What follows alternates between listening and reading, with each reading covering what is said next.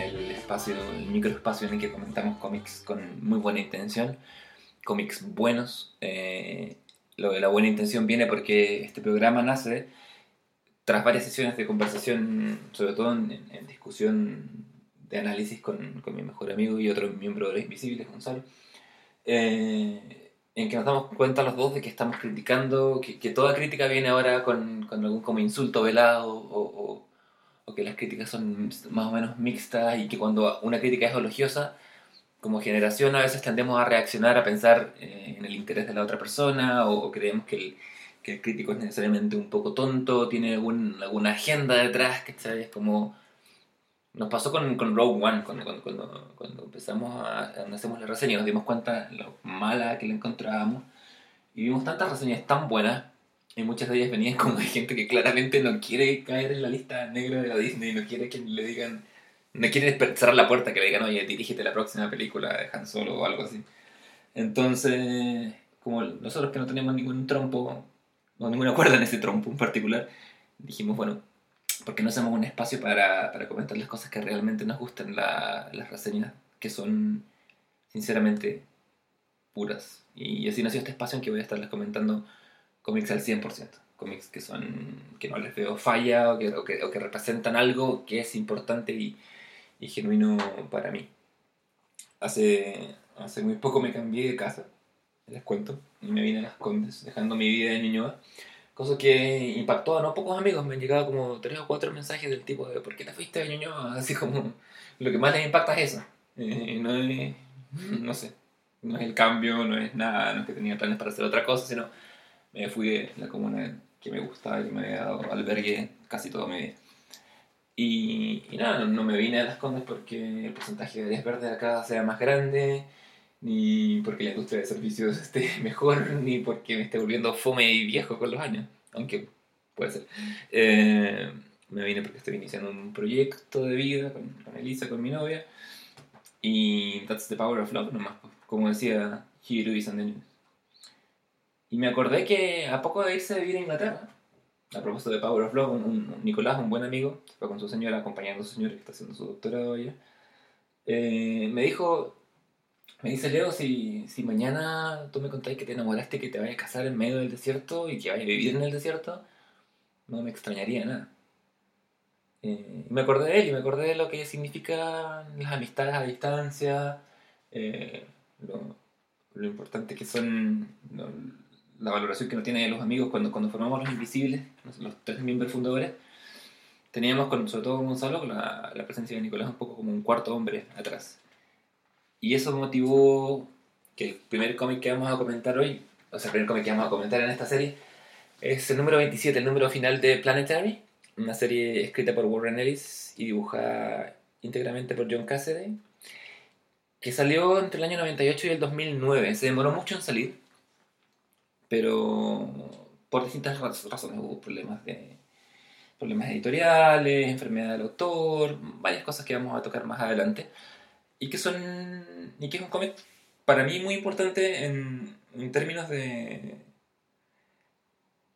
lo que representa en el mercado en una época en que todos los cómics trataban de los cómics gringos trataban todos de eh, batallas y conflictos y bien y mal y mucho maniqueísmo Planetary que tiene algo de eso trataba de conservar trataba de, de de prever el término arqueólogos de lo imposible eh, viene acá y creo que me lo, me lo robé así descaradamente en, para mi novela, para Crononauta.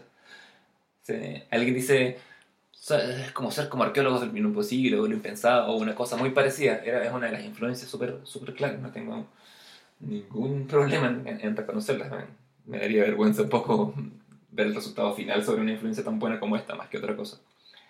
Es Em, a lo largo de los primeros 26 números, en cada número distinto, hay una historia que se contiene sola a sí misma y que trata con algún tipo de género, que va desde el steampunk hasta eh, los westerns, trata del cómic de superhéroes, el cómic pulp de aventuras, los vampiros, hay novela detectivesca.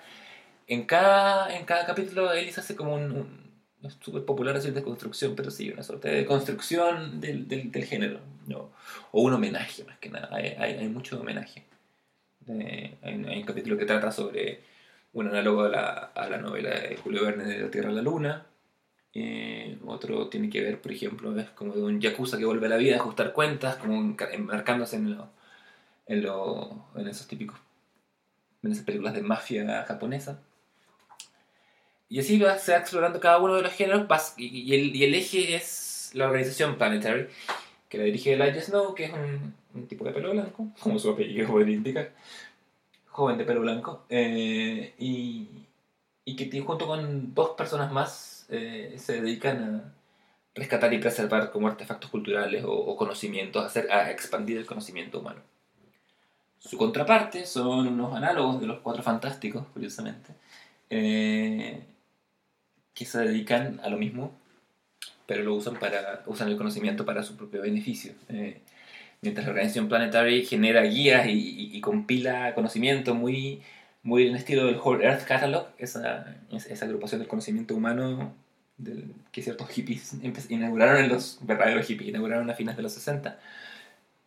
Los malos de la película, los malos del cómic, eh, le venden la humanidad a una, una raza extraterrestre a cambio de poderes, hacen ese tipo de cosas. Hay, hay una dicotomía que, que vemos en, por ejemplo, muchísimos años después, o sea, año pasado, de hecho, el Warren va a sacar una novela que se llama Normal, que trata sobre lo que le pasa a ciertos futuristas, gente dedicada a la profesión del futurismo, y que están divididos en, básicamente en dos tipos. Los que trabajan tratando de anticipar el futuro para evitar tragedias, para generar políticas públicas, para generar mejores espacios humanos, versus los que buscan la ganancia para el sector privado. No, no es tanto una dicotomía comunismo-capitalismo como una, como una dicotomía entre lo público y lo privado, entre hacer el bien para otros y buscar el bien por la ganancia personal. ese es el, eje eh, maniqueo de, de, Planetary. Pero además, para llegar a eso, eh, la, porque la, la macro historia es la confrontación entre estos dos grupos, y a lo largo de los 25 y tantos capítulos eh, se va contando un poquito de cada historia, pasando, como les decía, por cada género el spoiler alert, en el número 26 la serie de alguna manera termina, se genera la confrontación y como es de esperar se gana el bien. Eh, no hay novedad ahí, la gracia está en cómo llegamos ahí. Y ese número es de octubre de 2006. El, el tercer número, o sea, el número final, el número 27 recién sale tres años después, en noviembre de 2009. Septiembre de 2009, eh, esto porque entre medio hay problemas contractuales en que la DC quería cancelarle el contrato a, a John Cassidy, el dibujante, porque dibujó para la Marvel entre medio. Entre medio estuvo muy enfermo y murió el papá de Warren Ellis, a quien está dedicada la colección final. Y, y, eso tiene mucho que ver con el cómic que quiero comentarles particularmente. El número 27 de Planetary se trata, es un epílogo que ya termina como la gran batalla, ya ha terminado la gran lucha. Se trata de la búsqueda de un amigo perdido a lo largo de la historia nos hemos enterado que estos tres miembros de la organización en verdad eran cuatro y que en algún conflicto pasado, que ocurre antes de que empiece la historia del número uno, uno de ellos desapareció misteriosamente. Uno que tenía poderes para alterar el tiempo, le disparan y en vez de morir, en vez de tener un cadáver, desaparece. El Snow, el líder de la organización, que estaba haciendo todos, todas estas cosas, descubrimos que quizás su fin último no era precisamente acabar con los malos, como se pensaba, sino era rescatar a su amigo. Y el número 27 hace eso. Eh, parte con, con, varias páginas de exposición, de exposición de ciencia densa, de, en que el autor claramente vuelca todo lo que estaba leyendo sobre física cuántica, sobre teoría de información y sobre, la, sobre modelos experimentales como la, la teoría de descripción de información y se concluye que se puede construir una suerte de máquina del tiempo, como una suerte de espacio para rescatar a, este amigo perdido que ha dejado como su esencia en la energía, en la energía del aire, está usando su poder para detener el tiempo y se ha congelado. El, si uno lo ve, es un número que va de gente que habla, habla, habla, se construye una máquina, se, se prende la máquina. Entre medio hay la, la, la, micro peripecia es muy pequeña, es eh, básicamente la máquina falla en un momento y alguien lo arregla en un cuadro. Porque lo, lo, importante acá, estructuralmente, ya no es tanto lo que va a pasar, sino el mensaje final. Tiene, tiene lo bonito que tienen los epílogos de las series largas, eh, que es dejar el mensaje para el, para el lector. La, la, gracia de las novelas largas, concordaremos todos, es justo ese gustillo que nos dejan, ¿no es cierto? el de la última página, el de la última frase. Cuando uno está escribiendo, largo, cuando uno está escribiendo y llega al final, sabe que el lector se va a quedar con eso. O sea, por lo general uno trata de dejar algún mensaje o una, o una frase que haga eco, que resuene, es como un toque final, como el, como el glaciado, como el, como el baño de chocolate, el helado perfecto, como las pecas sobre la piel de la mujer que nos gusta, como ese tipo de cosas. Em, y la escena final del, del número 27 de Planetary es muy conmovedora. Bueno, independiente del contexto, uno no puede dejar de pensar que el autor le está hablando a su padre que ha fallecido hace poco cuando, cuando Elijah Snow se reencuentra con su amigo y le dice no más años perdidos para ti y para mí. Y después cierra con esa última página, que es una página completa, con sola ilustración, un, pin-up, en que están paradas todas las versiones alternativas de, la organización Planetary, que han venido a ver el inicio de la máquina del tiempo. Y, y Snow dice, y para todos nosotros, para ti, para mí, para él y para ella, incorporando todos los pronombres, nos queda un futuro muy largo, nos ha tomado mucho tiempo llegar hasta aquí y estamos recién empezando. Esa es la forma de, terminar un viaje largo de terminar un viaje que trata sobre la aventura y lo que está en el corazón de la aventura, sobre lo que está en el corazón de las historias mismas. Eh, de tanto estudiar los géneros, Planetary trasciende al género y además construye un relato propio a lo largo de, de sus serán 700 y algo páginas. Eh, hay mitos de creación aborigen australiano, hay westerns, como decía, pero queda sobre todo ese, ese dejo de humanidad y al final el, el epílogo transforma la serie.